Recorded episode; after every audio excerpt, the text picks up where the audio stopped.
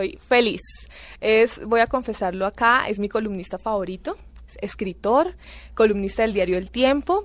eh, también sabe mucho de cine, durante mucho tiempo es- escribió las columnas de cine en semana. Eh, y recientemente, pues su, su reciente libro, mejor dicho, el libro de la envidia, eh, pues ha tenido mucha acogida en, en el público. Entonces, por esa razón, invitamos a Mesa Blue a Ricardo Silva Romero. Ricardo, bienvenido. Pues mil gracias María Juliana y mil gracias Felipe por la invitación y por esa presentación que quedo feliz y muy eh, comprometido a decir cosas muy inteligentes. O no, a o no las este momento.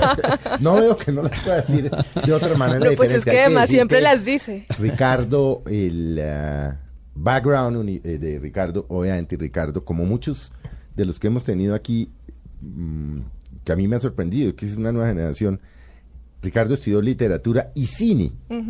Por sí. eso las columnas de cine de semana, obviamente por eso escribe y escribe como Los Ángeles, que es lo mismo que nos ha pasado inclusive con los últimos invitados. Aquí estuvo Jorge Franco, tiene el mismo... El mismo, sí. Bueno, la Eh, misma preparación, incluso tuvimos un par de clases juntos en, en, el- en la Javeriana, él es mayor, cosa que no quería que sonara tan mal, pero él eh, eh, eh, tuvimos un par de clases, unas tres, y nos conocimos y, y yo creo que para este momento eh, no estoy abusando si digo que somos amigos, pues, eh, pues porque hemos estado muy en contacto desde el 95 por ahí. ¿Cine? ¿Dónde? Yo estoy cine en Barcelona. Vea, Ricardo lo hizo en Inglaterra, ¿no? Eh, Eh, Jorge, Jorge Inglaterra. Franco en Jorge, Inglaterra. sí, sí, sí, Sí, señor, en Londres. O sea, fíjense que tienen muy, muy parecido. Muy en- parecidos. Y Muy eso, parecido. Y a mí me gusta mucho lo que él hace, me parece un No, grande, Ah, sí, no, es maravilloso. A mí me sí. encanta, sí. pero eso explica, eso explica, a ver, hablemos de, hablemos de su más reciente novela, El libro de la envidia. Sí. Eh, obviamente es una novela que además tiene una característica que las tiene también las de las de las de las de Fran, historia.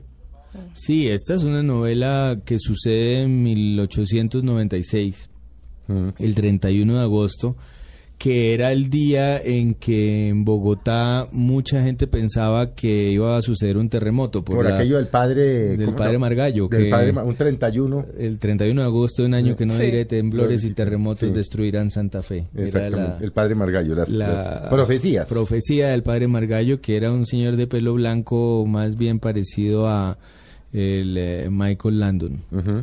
El de la familia El actor, bueno, usted está hablando de la familia Ingalls, la nueva generación. No sabe muy bien qué es, Después pero un había otra cosa Sí, que era. Camino al Cielo. Bueno, en fin, Sí, hace rato nadie sabe quién es Michael Landon. Era también parecido a Roberto Carlos, que tampoco nadie va a saber. En todo caso, eh, el padre Margallo había hecho esa profecía y se presumía que el 31 de agosto se iba a venir abajo Bogotá, que en ese entonces pues era la Candelaria y un poco más, es decir, eh, 100.000 habitantes tendría en ese momento. Y, mm, y lo que sucede en esta novela es ese día, tres meses después de la muerte de José Asunción Silva, y el relato, la trama es la de un loco que existió en esa época, Caca El loco caca negra. Ajá. que se ha empeñado en ir a Bogotá porque vive por los lados de Fontibón, que en esa época, repito, es lejos de, de la Candelaria. Eh, se ha empeñado en ir a Bogotá a decirle a la ciudad que José Asunción Silva no se suicidó como se ha estado diciendo, sino que realmente fue asesinado. ¿Y por qué Caca Negra? Caca Negra existió. No, no, claro. Es un es en, en la cubierta eh, para los que conocen el libro está el personaje caricaturizado por José, Ma- eh, José María Espinosa, el pintor, que hizo una serie de caricaturas de, de la Bogotá de ese tiempo, el Bobo Pasitos, el eh, la señora no sé cuál, bueno, tiene Sí, una sí, serie de, Margarita. de caricaturas Eh, de, de la época. Pomponio, que era el, El, que eh, repartía la Eh, correspondencia. todos ¿Usted se estos- de Pomponio, no? Sí, yo, yo los, los he visto y existen las fotos Claro, de todos. Pomponio era, eh, era el que a principios de siglo repartía las invitaciones de los eventos sociales en Bogotá, que como usted dice, era la Candelaria y un poquito Era más. Candelaria y Chapinero ya era un paseo. Y- eh, y lo llamaban las señoras y le decían, bueno, Pomponio, aquí hay 100 invitaciones o 40 para el matrimonio de mi hija. Y Pomponio tenía una particularidad que era que en la mitad de su trabajo, porque además eso lo hacía a pie Pomponio, eh, de repente se paraba en una alcantarilla y rompía 50. Y las botaba en la alcantarilla y decía que se jodan estas relaciones. Pues esto- Ese era el Bogotá costumbrista maravilloso. Tal cual. Y, y estas caricaturas de José María Espinosa son sobre esos locos un poco anteriores a Pomponio y a la loca Margarita, Sí. que son ya Esos más son del más siglo XX. sí. Estos son del siglo XIX. Estos son 1830 y pico. 1860 y pico 60 y es pico, el loco Cacanegra. Y ya en el momento de la novela no está tan joven como se ve en la caricatura, sino ya es un viejo. Eh, de él no se sabe sino esa caricatura, pero de los locos de Bogotá sí se sabe mucho. Por ejemplo, lo que contaba Felipe ahora. Pero Cacanegra, ¿por qué Cacanegra sos- sostenía que habían matado a José Asunción Silva, que él no se había muerto, sino que lo habían asesinado? ¿De ¿Tenían dónde- alguna, alguna de cercanía? ¿Lo conocían? ¿De dónde sacó eso? Cacanegra es esa caricatura.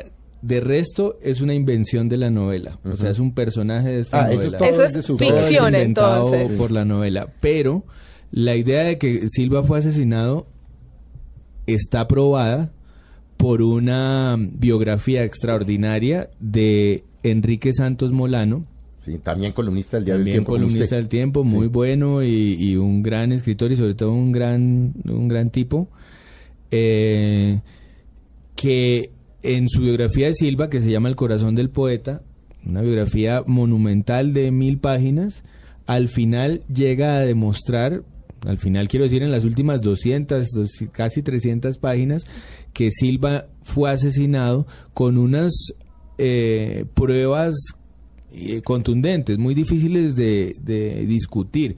Por ejemplo, que eh, nadie escuchó el disparo. Estamos hablando de Bogotá cuando era la Candelaria y los únicos ruidos que se oían por ahí eran los campanazos de las iglesias. Eh, estamos hablando de las 3 de la mañana en esa Bogotá en donde no se oía ni una mosca. Y nadie, ni siquiera la madre y la hermana de Silva que dormían en los cuartos aledaños siguientes escucharon el disparo. Nadie, ni los vecinos.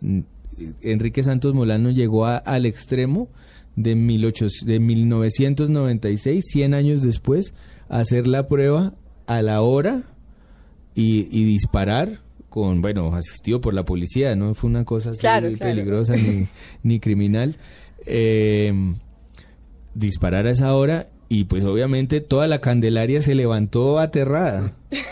Claro, Entonces es por el sonido. muy extraño solo eso. de- eh, después está la puesta en escena del suicidio, que, la, que es muy inverosímil. La gente lo encontró con la pijama puesta, pero el pantalón todavía puesto. Eh, esas pijamas que eran como unos camisones sí, largos. sí, sí. El tipo acostado perfecto, con los ojos cerraditos, con el revólver en una mano, Mm. con una, el libro que se llama eh, El triunfo de la muerte abierto en una página perfecta. O sea, es a todas luces una muerte puesta en escena y sin señales de mayor eh, brutalidad o poca sangre. Eh, en fin, es, es claro que por lo menos para el que no quiera creer que hay una trama de conspiración, es un suicidio muy inverosímil, muy, Muy bien extraño, atendido. muy bien atendido. Sí. Hay unas razones que la- calculado. Sí, hay unas razones que la gente da, que es, por ejemplo, que el tipo eh, está enamorado de su hermana, una hermana que ha muerto cinco o seis años antes, que estaba lleno de deudas, que estaba loco. Todas son falsas. El tipo no estaba enamorado de su hermana, la adoraba y adoraba a su otra hermana y a su mamá. Y hay testimonios que podemos leer, hay cartas y Que prueban. que prueban que era una relación de amor eh, familiar muy muy conmovedora además la que tenía con, con su mamá con su papá eh, que le había dado muy duro la muerte de su papá había pasado hace hacía mucho tiempo eh, que tenía deudas, no tenía deudas, había acabado de pagarlas una por una, todas, que no tenía futuro, había acaba de ser nombrado por Miguel Antonio Caro cónsul en Guatemala. Mm. Que estaba mal de dinero, acaba de montar una fábrica de mosaicos y baldocines que eh, iba viento en popa.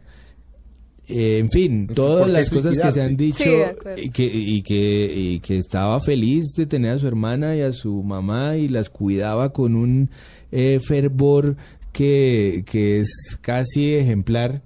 Es muy extraño que ese, que ese tipo se matara con tanta tontería, además, con pintándose el corazón, todo No, eso que se ha no. dicho en las salas de literarias y en los salones de clase, pues es muy inverosímil.